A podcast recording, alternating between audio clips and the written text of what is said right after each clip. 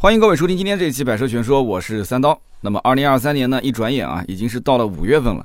今年的这个车市呢，可以说竞争非常的激烈啊。燃油车跟新能源车之间的较量，可以说已经到了白热化的阶段。导火索呢，主要在于今年一月份的特斯拉大降价，以及三月份的湖北车市的那一波燃油车的大降价，这两个事件是个转折点。那么现阶段买车呢，尤其是在一些大城市里面，新能源车呢，逐渐已经是占到了一个主流的位置。那不仅仅因为它是有绿牌，可以免交购置税啊，包括不限行，还包括后期用车成本很低，对吧？智能化程度也挺高的。那么甚至在一部分人眼中呢，就这些人觉得买燃油车就是买一个淘汰的产品啊，买新能源车才是一个正确的选择。那么大家呢也不管自己适不适合插混，适不适合增程或者是纯电啊，也不管家里有没有条件去呃有固定车位去装充电桩，反正都扎堆去买新能源了，是吧？你买我买，大家都买。那么最真实的一个反馈呢，就是在销量数据里面，在三月份的销量排行榜里面，前十名当中有八个是新能源，啊，只有朗逸和轩逸这两款燃油车在榜上。那么到了四月份，前十名里面呢，有六个是新能源，啊，虽然说不像三月份那么夸张，但是现在呢就多了两个啊燃油车。这哪两款车呢？后期我们会来说，但是依然能看出来，就新能源的销量是非常火爆。那么这个月呢，明显也能看出来，不少的老牌的合资的车企，呃，也开始在。这方面发力了啊，销量比三月份要涨了好多，所以这期节目呢，我们就可以来盘点一下四月份的这个销量排行榜到底有哪些看点。那么在销量排行榜上面前几名的这些车型，它到底有什么看家本领啊？是车子确实很厉害，还是价格确实很好，是吧？老牌的这些合资车企做燃油车的，它到底应该怎么办啊？有哪些解决的方案？它不能说就在那边等啊，是不是？哪些价位的产品竞争更激烈？消费者应该怎么买？现在适不适合买？你看是不是很多问题啊？那么首先我们讲这一次的销量排行榜，那就是比亚迪的大型躺赢现场。那么很多人如果看我短视频就知道，我专门为这个做过一期视频。四月份的销量排行榜可以这么讲，比亚迪的销量那绝对是没什么人能比啊！总销量达到了十九点三九万台，我的天呐，就将近二十万啊！一个月的销量啊，将近二十万，它是排在厂商榜单当中的第一名，而且是全品类的总榜单啊，是全品类总榜单第一名。那么比亚迪在这个总榜里面呢，那么前三名的车型都是他们家的，其他家就只能排在四五六啊往后，甚至第十名也是他们家的，就是宋 PLUS 嘛。那么我们就一个一个讲，首先呢就是第三名啊，第三名是元 PLUS，四月份是卖了两万八千九百三十台。那么之所以元 PLUS 这个车子能卖得好，其实是有原因的。你放眼整个十五万左右的新能源 SUV 市场，你会发现啊，那不管是混动还是纯电，那么可选的产品其实就那么几款。啊，纯电呢，除了元 Plus 以外，还有像广汽的 iN Y、哪吒 U 这一类的车。那么混动的话就更少了啊，比亚迪有自家的宋 Pro，其他的能报得上名字的也就像哈弗 H 六的混合动力，长安的这个 Z 六是吧？长安欧尚 Z 六 IDD 这些。那我觉得就是你光从品牌力上来讲啊，咱也不讲产品力，就品牌力上来讲，你会选谁啊？你会选谁？这个里面其实已经很清楚了。那么所以在这几款车里面，比亚迪元 Plus 那自然而然的。它这个品牌力有优势，对不对？产品本身其实也有优势啊，包括它的这个比亚迪自家的一些技术，再加上它的这个内饰跟外观的设计，你看它内饰设计非常的啊标新立异，是吧？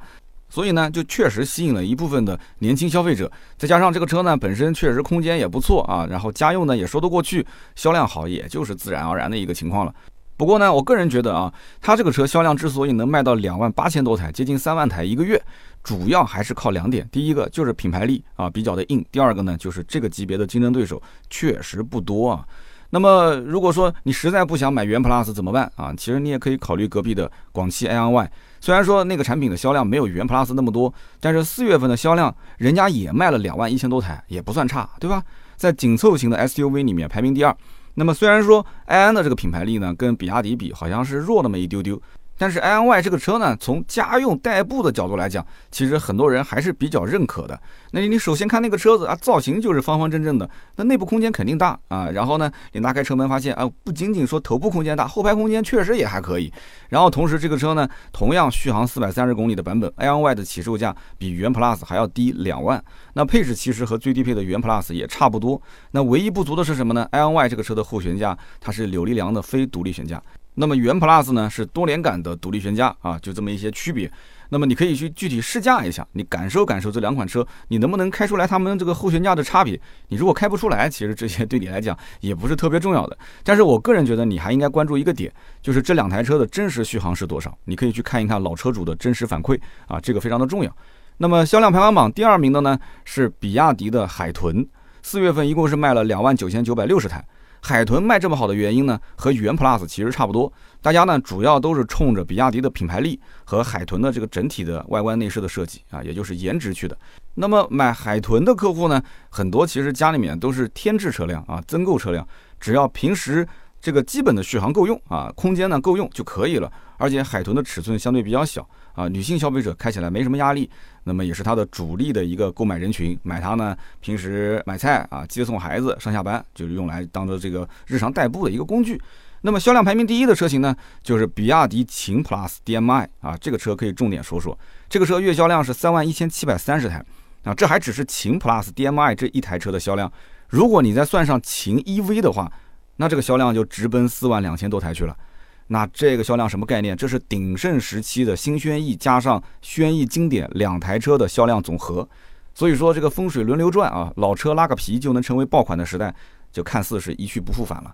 不过呢，我相信秦它能冲到月销三万多台的主要原因呢，还是由于之前啊四月份的时候推了一个冠军版，九万九千八起售的价格，那真的是卷出了天际啊，落地才十万出头一点点。那关键就是它配置也不低啊。液晶仪表、中控大屏、四 G 网络全都一应俱全，而且你到店里面一咨询，对吧？有人讲说最低配没有货，怎么没货呢？人家有的有现车，就算没有现车，你订车也不用等很长时间。所以我相信很多人就是冲着这款啊最低的配置去的，就是想十万十万出头一点点啊，我就可以落地，性价比确实很高，又不用交购置税，是吧？所以你想一想，如果是换做一台合资车啊，你想买合资，手里面捧个十来万，你可以买到什么车型？无非就是老款的轩逸经典，无非就是老款的朗逸启航，要么就是买飞度、致炫、威驰这一类的小车，是吧？你只能买这些。但是现在的选择余地就很多了啊，甚至有些人拿十万块钱都不敢想去买插混，现在可以想了啊，秦 PLUS 的 DM-i。那么在买秦 PLUS DM-i 的消费者当中呢，我相信大多数要么就是第一次买车，要么就是把之前的老车给置换了。大概率啊，他们家里面应该就是留那么一台车，预算有限，同时充电也不方便，他才会选择这种插混车型。那么当然了。呃，三万多台的销量里面，肯定网约车也是贡献了不少，对吧？在路上经常能看到。那么当然，插混车型的好处，除了加油可以无限续航，充满电还可以用纯电去跑，成本呢只有几分钱一公里。你再买一个这个高配，它支持个快充，那家里面即使这个车位上没有充电桩，没关系，对吧？十几度电的电池包，你去那种公用的充电桩，那充个电也花不了多少时间。那么你一想到又能省油又能省钱，哎呀，心里面是不是特别的开心，是吧？但还是要提醒各位啊，就如果说用车频率本身就不高，一年都开不到一万公里，像这种家庭啊，我觉得，如果你没有充电条件的话，我个人觉得燃油车其实也可以考虑啊，就别一上来就直接把燃油车给 pass 了。别人买新能源，你也跟着买新能源，你可以根据自己的需求来好好的想一想，新能源真的是适合你吗？对吧？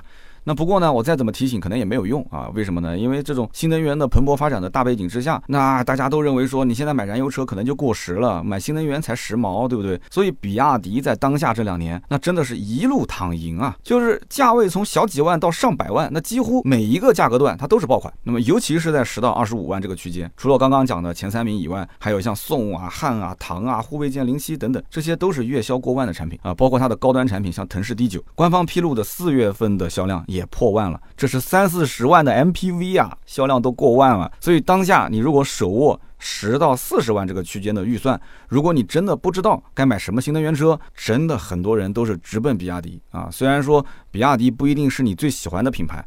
但是呢，总感觉买这个品牌是最稳妥的选择，是不是？很多人都这么想嘛。那么我前面也提到，三月份的销量排行榜里面，前十名呢有八个新能源，两款是燃油车。那么到了四月份，前十名里面有六个新能源，四款燃油车。哎，那重新回归前十名的另外两款燃油车，是不是值得关注一下呢？啊，我觉得是非常值得关注的。一个是雅阁，一个就是长安的 CS75 Plus。这两款车之所以能够重新回到前十名的原因，非常的简单粗暴，那就是。优惠力度放开了啊，尤其是雅阁，雅阁四月份卖了两万五千五百九十台，那比上个月的销量多了五千多台车。那么之所以雅阁目前销量一直在涨，主要的原因就是它之前啊，因为这个排放标准的问题，导致库存压力比较大。然后呢，下个月新款的雅阁又要上市，对吧？其实这个月月底就会上燃油版，下个月是上插混版。那么现阶段就是清理老款库存的阶段，毫无疑问，其实已经清了有那么一两个月了。那目前的优惠力度大到什么程度呢？你到店里面随口一问，那就是四到五万的优惠啊。比如说像那个十九点二八万的一点五 T 豪华，现在落地多少钱？十七万多。十九点九八万的锐混啊，锐混动现在落地多少钱？二十万啊，二十万上下。所以说，只要价格能到位啊，买雅阁、帕萨特还是凯美瑞根本无所谓。一句话总结，雅阁现在就是抄底。就是抄底，你说再往下降，你还能降多少呢？一共也就是十大几二十万的车，对吧？都优惠个五万了，再往下降，我个人觉得几乎不可能啊。这个时候真的是可以出手。一旦要是等老款的库存基本售罄了啊，新款上市，那么这个价格再这么一回调，你到时候你哭都来不及。到时候新雅阁也不是说一分钱不优惠吧？比方说优惠个一万、一万五到两万，你跟之前的优惠四到五万比。那你心里面肯定是不舒服的，是吧？其实呢，不光是雅阁、凯美瑞的优惠也很大，现在普遍也都在三到四万上下啊。你像那个二十点五八万的凯美瑞二点零风尚，落地十八到十九万，哎，是不是放在几年前你根本不敢想？你说啊，雅阁、凯美瑞他们俩之间互相卷价格，你根本不敢想，因为那个时候凯美瑞几乎是没有优惠，雅阁也仅仅就是优惠万元上下啊，基本就这样，爱买不买。上个月凯美瑞的销量多少台呢？一万八千多台，比雅阁少了七千多台。那么其实你要说这个产品有多大的差距，其实我看未必，主要还是差在优惠幅度上。那么可以看得出，就是现如今油电之战可以说竞争是异常的惨烈。老牌的合资车企啊，但凡是优惠力度给不到位，还是有点保守的话，就立刻会体现在它的销量上。那么因此，电车的价格的透明化也是在变相的改变着油车的定价，是不是？那么当然了，受益的肯定是消费者嘛，对吧？但是呢，现阶段是否有必要马上入手？我觉得。还是看各位的需求啊，因为大环境一直在变化。我的建议是，非刚需真的没有必要马上立刻就买车。好，那我们接着讲四月份这个销量排行榜。还有一个值得关注的地方，那就是十万元以下的小型、微型的电动车，这个竞争现在也是逐渐白热化了。按道理说，这个级别的车型，厂家根本不赚钱啊，甚至是赔本赚吆喝。但是呢，五菱宏光 mini EV 之前实在是太火了，它已经成为一个现象级的车型，那么导致其他的厂家都悉数登场。赚不赚钱不重要，就是不能让舞台上只有你一个人唱主角啊。那比如说之前月月霸榜的五菱宏光 mini EV，现在已经跌落神坛了。从去年十月份的四万多。台到上个月月销一万八千多台，销量跌了一半都不止。那我相信主要原因有三个。首先呢，就是宏光 mini EV 从二零二零年七月份上市到现在已经快三年了。那么在这三年的时间里面，我觉得啊，该买的消费者也都买了，新鲜感也都过了，基盘客户已经消化的差不多了，新增客户实在是太困难啊，实在是太困难。那么大众对于这款车已经有了审美疲劳了。其次呢，宏光 mini EV 当初是为了新能源积分才诞生的车型。那么现如今新能源积分也没有以前那么值钱了，那么这款车的使命也差不多完成了。厂家呢控制一下产能，不想再多卖，越卖越亏嘛，又不挣钱，这也是主要的原因。那么所以说，五菱就推出了全新的二点零的产品，也就是第二代产品五菱缤果。那五菱缤果这个车的利润率，毫无疑问肯定是比宏光 mini EV 要高得多嘛，对吧？能赚钱嘛？那么五菱缤果的直接对手。是比亚迪的海豚、欧拉的好猫这一类差不多尺寸的车啊。之前呢，只有海豚的话，那价格其实还是有竞争力的，对吧？对比竞品，五菱缤果的配置更高，价格相对实惠，颜值也挺不错，所以它上市的第一个月就卖了一万五千多台，算是开门红。但是你说能红多久，那就不得而知了。因为前不久呢，比亚迪又出了一款车。叫海鸥，那么海鸥这个车一上市呢，很多人都说啊，公认性价比是非常非常高。那么至于这个车你喜不喜欢，那就另当别论了。有人说造型也好看，价格也合适，配置也合适，那也有人不喜欢这个造型，直接就 pass 了。其实我相信，比起宾果，比亚迪的海鸥的销量表现应该会更好。那么毕竟啊，它跟宾果的定价其实是差不多的，配置上海鸥甚至还要再高一些，这就是晚发售的车型一大优势。它研究了对手嘛，对吧？那么尤其是在这个安全配置方面，也是补足了宾果的一些缺失。所以海鸥的销量后期，我觉得大概率会超过五菱宾果啊。那么下一次五菱宾果等到年度改款的时候。可能呢才会把这个短板给补上，那么所以接下来的小型电动车大战就会更有看头啊！不是宾果先领先，就是被海鸥超越，然后其他品牌呢就一股脑的过来一起卷啊！所以目前来看，海鸥跟宾果怎么选，其实也很简单。如果你更在意空间表现，你就选五菱宾果；如果你更在意安全配置，那你就选海鸥，对吧？那么实在不会选，就看颜值嘛。这两款车长得一个是圆圆润润的，一个是有棱有角的，你应该是看一眼就 pass 其中一个了，是不是？好，那我们再接着讲，四月份的榜单当中啊，三十万以上的新能源车啊，可以讲说这个市场是几家欢喜几家愁。那么日子过得相当滋润的，那肯定就是理想汽车了。在上个月，理想 L 七卖了一点零五万台啊，理想 L 八卖了六千八百八十七台，L 九卖了六千零八十二台，这都是三四十万的车啊，兄弟们！甚至理想汽车还发明了一种。叫周销量排行榜啊，之前我们最多能看到月销，现在能看到周榜啊。周榜什么概念？就是每周在新闻媒体平台上面刷一次存在感嘛，对吧？生怕大家不知道自己有多畅销，自己有多受欢迎。让很多人没想到的是什么？就是五座的理想 L 七比六座的理想 L 八卖的还要更多。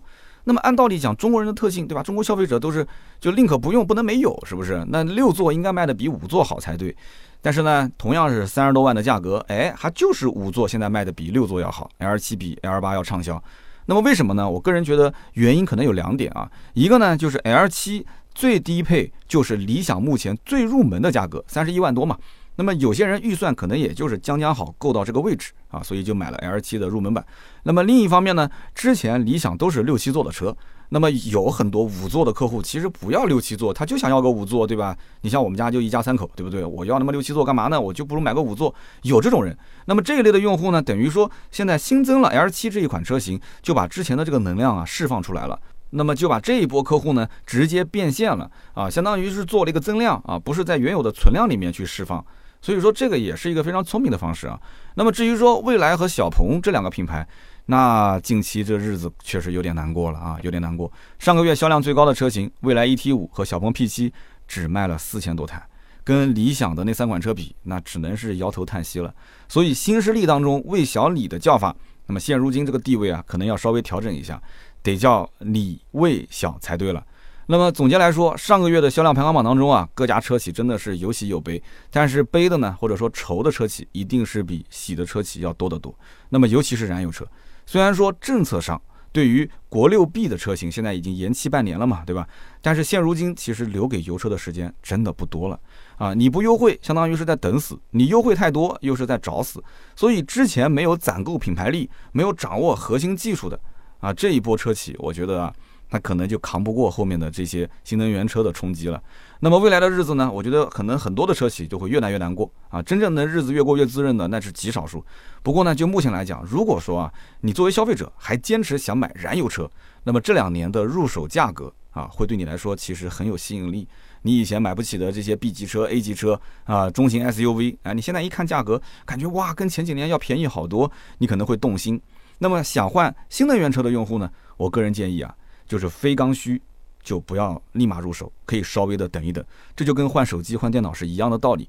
你越往后等，那么毫无疑问，它的配置一定是更高的，它的性能一定是更好的。那么至于价格有没有可能更便宜呢？这个可能就是综合各方面的因素了。比方说什么碳酸锂的价格、芯片短不短缺，然后厂家的库存比啊，各方面，对不对？但是整体来讲，价格一定是会越来越便宜的。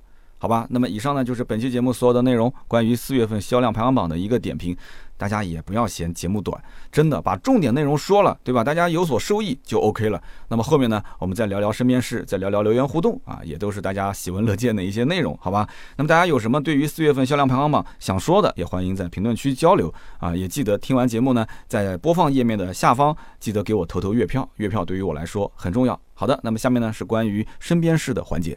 前两天呢，刷微博刷到一件非常有意思的事情啊，说某汽车品牌在海口举办媒体试驾活动，结果呢，在那个五星级酒店啊，就有两个路人看到了，然后呢，就跑到前台去问，说呢，对这个车挺有兴趣的，想试驾一下。结果前台就告知他说，这个是给专业媒体、专业人士去试驾的活动，是不对外的。哎，结果这两个人肯定觉得这个面子被驳了嘛，啊，有点这个下不了台，然后呢，就说话声音比较大，跟主办方有了一些冲突。其实这不是一个什么很复杂的事情，那我相信主办方肯定也是希望大事化小，小事化了，对吧？那么如果说对方真的就就是说这么这么激动，这么怎么样，其实现场就按按下来，对吧？就不就想试个车嘛，就多复杂的一件事情。当然了，你要如果说车子确实协调不起来，或者哪怕不行，媒体就试完了，到了晚上休息的时候找一个教练。对吧？你说现在这个时间确实安排不过来，要不稍微迟一点，对吧？晚上要不六点或者七点或者八点，对不对？因为这个活动本身你不在这个计划之内嘛，对吧？都好沟通，但是不知道这个沟通哪边是出现了一些小小问题，呃，这个现场冲突还挺大的。然后呢，有一个汽车媒体路过了，然后呢，就也可能觉得有点打抱不平吧，反正觉得啊，我们媒体试驾怎么你路人在那边有有点胡搅蛮缠嘛。掏出手机就想拍摄这样的一个画面，肯定也是出于想保留证据嘛，对吧？都是出发点是好的，但是呢，就这么手机一掏一拍，那么就更加引发这两个人不满了。那么很多后面的一些情节，大家在网上都是能看到的，是吧？对方有点叫嚣了嘛，说啊我要喊人，我要堵门，然后这个那个的，最后就是弄得不欢而散。那么这件事情呢，在网上发酵了一到两天的时间，海口的警方呢也是后来做了通报。那么也就是根据治安管理处罚法啊，这两位呢存在寻衅滋事违法行为，那么杨某、叶某就处以五日的行政拘留。那这个处罚应该讲还是比较严重的啊，行政拘留五日。但是我在想，这个是真的关进去五天吗？还是说只是说说而已？然后呢就可以比方说保释出来？这个我不太懂啊，有懂的可以解释一下。那么后来根据这两个人的，就仅仅是网上的这个形象照片啊，就是视频，哇，竟然有很多人把他们给扒出来了。啊，挖出来这两个人的背景，什么样的一个身份，什么样的一个工作，真的，我觉得网友太厉害了，非常厉害。所以这两年呢，我就发现啊，就遇到一些这种冲突啊，这种事件，你拍别人，别人也能拍你。但是这个事情一旦要是放大到网上，其实对任何一个人来讲都不一定是好事，对吧？因为网友太厉害了。然后呢，拿起手机拍摄，就是发生矛盾的时候，我觉得首先一点，大家现在维权意识真的是很强啊。你包括上次在高铁上那个事情，也是拿起手机拍摄嘛，对吧？那么拿起手机拍摄。有好有坏，那么好处就是你确实把整个过程记录下来了，你将来是有证据的啊，你可以说得清。但是坏处就是双方本身就发生冲突了，你这个时候再拿起手机再这么一拍摄，那就很容易引起这个矛盾的激化。而且大家在现场其实已经不是讲道理了，大家都是带着情绪的。有的时候，比方讲，我看到有的人是这么讲，说，哎，我现在要拍，你也可以拍我，我们双方都拍。但对方就不愿意拍，对方就不想跟你去掰扯。那你跟大家去讲，我要跟你说道理，我要怎样？我在上海车展那一次不就是吗？我说的就是这样子。我说你可以拍我，我也可以拍你，我们双方互相保留证据啊。起码我现在要保留证据。你要不愿意拍，我也提醒你了。但是对方不行，你只要掏手机，我就不给你解决，我就不给你处理，同时我也不让你走。所以。怎么讲呢？有人说，如果讲这件事情，当事人他不是个网红啊，他不是个媒体，这个视频如果不发到网上，那这件事可能就没有后续，对吧？可能也不会有相应的什么寻衅滋事啊这种处罚。这个呢，只是两说啊，这个也不能说百分之百，只能说是两说。但是对于当时非常嚣张的这两个人来讲的话，他呢估计平时也是嚣张惯了，对吧？觉得说现场我被驳了面子了，那我就必须要有个说法。那具体你要有什么说法，其实也说不上来。你要什么说法？你说我就要试车。我相信，真的主办方一看这个事情已经吵成这个样子了，你试就给你试呗，对吧？保证安全的情况下，相关的试驾协议给你签好，你就安安排就安排呗，就不要搞那么大的事情。但是最后这个视频被录下来，而且被发到发到网上，那其实这是主办方一定是不愿意看到的，对吧？那么对于这个网络的这些参与者来讲，就是我们讲说这些网友来讲，大家都是。看热闹不怕事大，你炒得越大越好，对吧？那大家也不付出任何的成本，无非就刷刷流量而已。那么对于网络创作者，其实时时刻刻都在找流量。就像上次我在这个南京南站打车，我不知道为什么，就是出租车呢接了我的单子，但是立马就取消了。然后下一个出租车又接了我的单子，立马又取消了。有人看过我微博吧？我当时把它录屏整个录下来了，我只录了其中一段。这一段大概两分钟的时间，就已经有大概八九台车啊，八九台出租车就取消了我的订单。那么整个其实前前后后估计有将近二十辆车，就是二十辆出租车都取消了我的订单。我当时百思不得其解啊，百思不得其解。后来呢，我问了一个这个做网约车的师傅啊，比较有经验，他跟我讲，他说如果是专门跑滴滴的，他不敢你这么取消，他绝对不敢这么取消，是要扣分的。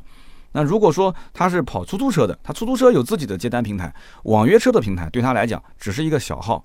对吧？你该扣分扣分无所谓，那我就是专门用来接大单子，小单子我全部把它 pass 掉，所以才会出现啊，出租车司机接个单取消一单，接个单取消一单。那么对于我来讲的话，你说这种事情我可曝光可不曝光？如果说我不曝光，对不对？那也就是个人有点损失，其实也没损失什么，就损失点时间嘛。但是这是一个还是相对比较普遍的现象。来南京的这么多一些外地的朋友，对吧？在南京经常出差的一些这些商务人士，那其实大家都在抱怨这件事情。那么作为滴滴平台，你知道这个事情吗？我相信一定是知道的。后来我想了想，反正这个事情对吧？我觉得为南京的，呃，城市的形象做点贡献，咱也得发呀啊！当然了，也是为了流量嘛。实话实讲，我就给他发了。发完之后，哎，很快滴滴后台就发了这个私信过来了，说，呃，请你出示你当时订单的时间以及你的电话，对吧？我们会做相应的处罚。但是我想了想，你说何必呢？就是后来我心又软了。你说，包括网约车司机师傅，包括出租车司机师傅，大家也都辛苦的，所以这事情后来我就没回复他，就算了，就这样子吧。那怎么办呢？所以我也不知道我做的对不对啊。包括你像网上的这种事件，你说对方要试驾。呃，主办方说暂时不能试驾，发生了一些冲突。其实主办方应该自己可以去把这个事情处理好的。但是，哎，汽车媒体参与进来，用手机这么一拍，结果对方把矛头又转向了这个汽车媒体。那这种事情，你说到底应该是参与还是不参与呢？你到底是应该是帮主办方去去维护他的权益呢，还是说就当做没看见在旁边，对吧？或者说你就掉脸走，主办方你自己处理好这个事情。所以就很多事情啊，这个度的拿捏确实也蛮麻烦的。我也不知道到底怎么做是对，怎么说是错，对不对？就像我到现在我都没搞懂，这比亚迪到底我怎么说是对，怎么说是错？我得骨子里面可能就得喜欢比亚迪，骨子里面我觉得就应该是啊说比亚迪好，这样的话可能大部分人才满意。但是大部分人满意之后呢，肯定也有一部分人不满意，所以我觉得还是按照怎么舒服怎么来啊，这样是比较好的啊。就是做内容方面啊，我是这么讲。那么好，身边事呢就聊那么多，大家也可以聊一聊自己的感受，对吧？那么今天这期节目大家确实也发现啊，就是聊的内容有点短啊，没关系，咱们还有留言互动呢，是吧？好，七百六十二期的留言互动。那么第一位听友的名字叫做二幺五幺六四三九六，他说今天呢，我接到了一个电话，说我的评论啊中了三刀的这个燃油宝，就是百车全说燃油宝。我一看手机号是西安的，所以我就果断的挂了电话。可能有人在用你的名义诈骗，希望刀哥注意一下。首先我很奇怪啊，他是怎么知道你的电话的？其次我更奇怪的就是他怎么知道这个电话的这个机主他是百车全说的粉丝？那么我就更奇怪的就是，他怎么又知道你不但是百车全说的粉丝，而且你还给我留了言？因为如果说你已经很久没听我的节目了，打电话给你说你中了百车全说的燃油宝，你觉得也很扯。我都一年没听了，我我我怎么还能中燃油宝呢？对不对？所以我觉得很奇怪。但是呢，既然有这个事情发生，我个人觉得啊，大家就要稍微注意一下了。我也是在节目里面呼吁大家啊，我们这个中燃油宝是你主动来找我，而我绝对不会主动找你的。啊，你中了奖了，听到你的 ID 了，你就赶紧联系盾牌。你没有盾牌的微信的话，就加他微信四六四幺五二五四，是你找了我来领奖，然后我再给你要快递的地址发给你，绝对不可能给你打电话。所以，但凡打电话告诉你中燃油宝的，这个一定是假的。节目当中呢，跟大家说一下。那么这个事情，大家也帮我分析分析啊，怎么会有这种人打电话给他说中燃油宝？我在想，会不会是你的朋友跟你开玩笑啊？朋友听你，呃，平时在讲百车全说，知道是听这个节目，然后。对吧？打个电话给你开个玩笑，所以我觉得这好蹊跷这个事情啊。好，给大家提个醒。那么接下来这一位呢，叫做彭大帅 T 五，他说：“刀哥好，我是你的驴粉。”这驴粉怎么起了一个这么霸气的名字？他说：“我今年啊，前年的下半年，我摇到了这个油车的车牌。我跟家人呢去看了一圈十五万左右的车。我当看到当时绿色的这个引爆啊，我眼前一亮。我们坐进去试驾，低趴的坐姿，动感的音响，还有人造声浪，我老公当时看的就走不动道了。”啊，一眼就相中了。可是回去之后呢，跟我爸妈聊了一下，他们的眼中啊，就觉得说买这个车啊，就是吊儿郎当啊，吊儿郎当不靠谱的印象。最后呢，还是没买它，买了一个合资品牌的燃油车。那么现在来看的话，有点小后悔，倒不是后悔没有买引爆，而是后悔当初没有买比亚迪的 DMI 系列。因为现在看啊，这个比亚迪的 DMI，我们心里面还是想换，还是想买。他说后悔当时就是因为这个车刚上市。我们胆子太小啊，不敢当这个小白鼠，没敢去尝试。现在这个引爆上了新款，他说我不知道这个引爆会不会给这个家长们这一辈啊，还是有当初的那种吊儿郎当的想法。他说比亚迪其实我们一直想换啊，真的是以后有机会还是要换比亚迪。所以你看，从短短的这一段留言里面透露了三个信息：第一个，大家觉得引爆这个车小年轻开的啊，正常的家用啊，买这个车子有点太夸张了。那么第二个，家里的父母这一代还是信任合资的油车。那么第三个，现在已经买合资油车的人，心心念念的还是想换比亚迪的混动，所以说比亚迪这两年真的是躺赢啊，而且不仅仅这两年，我估计未来的两三年还是躺赢啊。那么下面一位听友叫做小琥珀 Y Y N，他说引爆 R 这个车呢确实不错，确实看这个动力很香啊，但是呢，怎么讲呢，我还是觉得我会买 2.0T 的领克零三，因为我更喜欢领克车的质感。这个确实啊，我上期节目其实提了这么一嘴，有人觉得说上期节目我感觉像聊的跟充值一样的啊，因为从头到尾都是在说它的优点。其实上期节目核心的主题是讲这个车动力好。那如果从动力的角度来讲，这个车确实挑不出什么缺点。但如果说你要展开来聊，你要从什么呃颜值设计、呃调性，什么像刚刚这个哥们儿讲的质感，对吧？包括它的什么运动属性、呃历史文化沉淀，就各个方面去讲的话，那这个车子一定是跟像领克这种级别的品牌啊，就是主打运动属性，还是有一定差距的。所以说，你看你从什么角度去选？你包括我下个星期是要去广州啊，参加那个百度的万象大会啊，会做一个小分享。因为百度现在不是有一个 A I G C 的，就是辅助创作者的这样一个人工智能的一个写作平台嘛。其实以后写相关的原创内容也是一样的，就是它的底色其实都差不多啊，都会通过像 Chat G P T 啊，包括呃像这个百度的 A I G C 的这种平台，它来帮你辅助去做一个底稿。那么在这个底稿的基础上，谁的选题？更有特色啊，谁的切入角度更有意思？其实拼的是这个，然后你在他的这个机器出的稿子的基础上，你再做一个人工的修改，加上你的情绪，加上你的特立独行的一些观点啊，加上你的一些看法和总结，这才会出现一篇可能就是跟其他的机器纯出稿的这种啊量产的稿件。才会有区别，你才能立于不败之地。其实这车也是一样的道理嘛，对吧？它的底色其实都差不多，都是走运动属性，但是每家在这个底色的基础上增加的各自的特点是不一样的。所以上期节目就是切的角度不同，但是有很多人觉得啊，你没有挑这个车的缺点，你没有讲太多这个车的不好的地方，所以你感觉是充值了。那我这一年到头就太挣钱了，对吧？音频我都讲了，音频就根本没有人充值，你听我的音频节目完完全全，我不讲百分之百，至少百分之九十五以上，你都可以去放心的使用。甚至你都不用担心什么软植入，因为我的节目要么就是广告，要么就是纯观点，我是不会软植入的。因为软植入有几个问题，第一个，软植入你费用不好收，对吧？你收的费用又很低，但是呢，你又失去了公信力，对吧？你植入一个广告在这里面就很奇怪，除非是植像之前的那个，就是理财魔方那种，就你一听就是广告。但是车我是绝对不可能软植入的。那有的听友可能会说了，那广汽传祺或者广汽这个品牌也可能投了你短视频、投了你长视频的广告呀，对吧？所以你在聊他的音频的时候，你就会多多少少帮他去说话啦。怎么讲呢？人情世故。多多少少有可能会有一点，但是广汽也没投我什么广告，说实话啊，就是我讲任何品牌，所有的品牌啊，有可能会有一点，但是呢，总体来讲，音频这一块我是不会看着厂家的脸色去做的，音频就是咱们的自留地，对吧？我不管是从自媒体本身要立个人人设，要从个人观点的总结出发啊，让大家觉得说三刀确实是一个还能在思考，还能去分享自己的。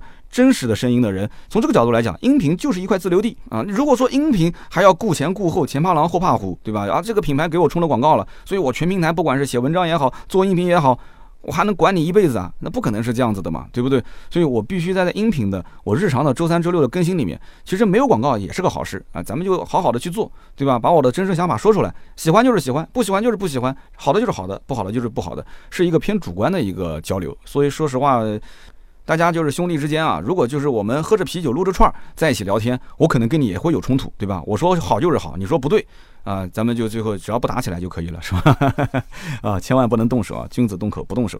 好的，那么今天这期节目呢就聊那么多啊！大家如果想要关注我更多的原创内容，可以关注我的抖音号“三刀砍车”，还有我的哔哩哔哩“百车全说”，还有我的微博“百车全说三刀”啊，以及我们的公众号。想要进群的话，可以关注一下“百车全说”。那么读到留言的听友呢，大家可以联系盾牌啊，盾牌的微信是四六四幺五二五四，可以获得价值一百六十八元的芥末绿燃油添加剂一瓶。好的，那么今天这期节目呢就到这里，咱们下期节目接着聊，拜拜。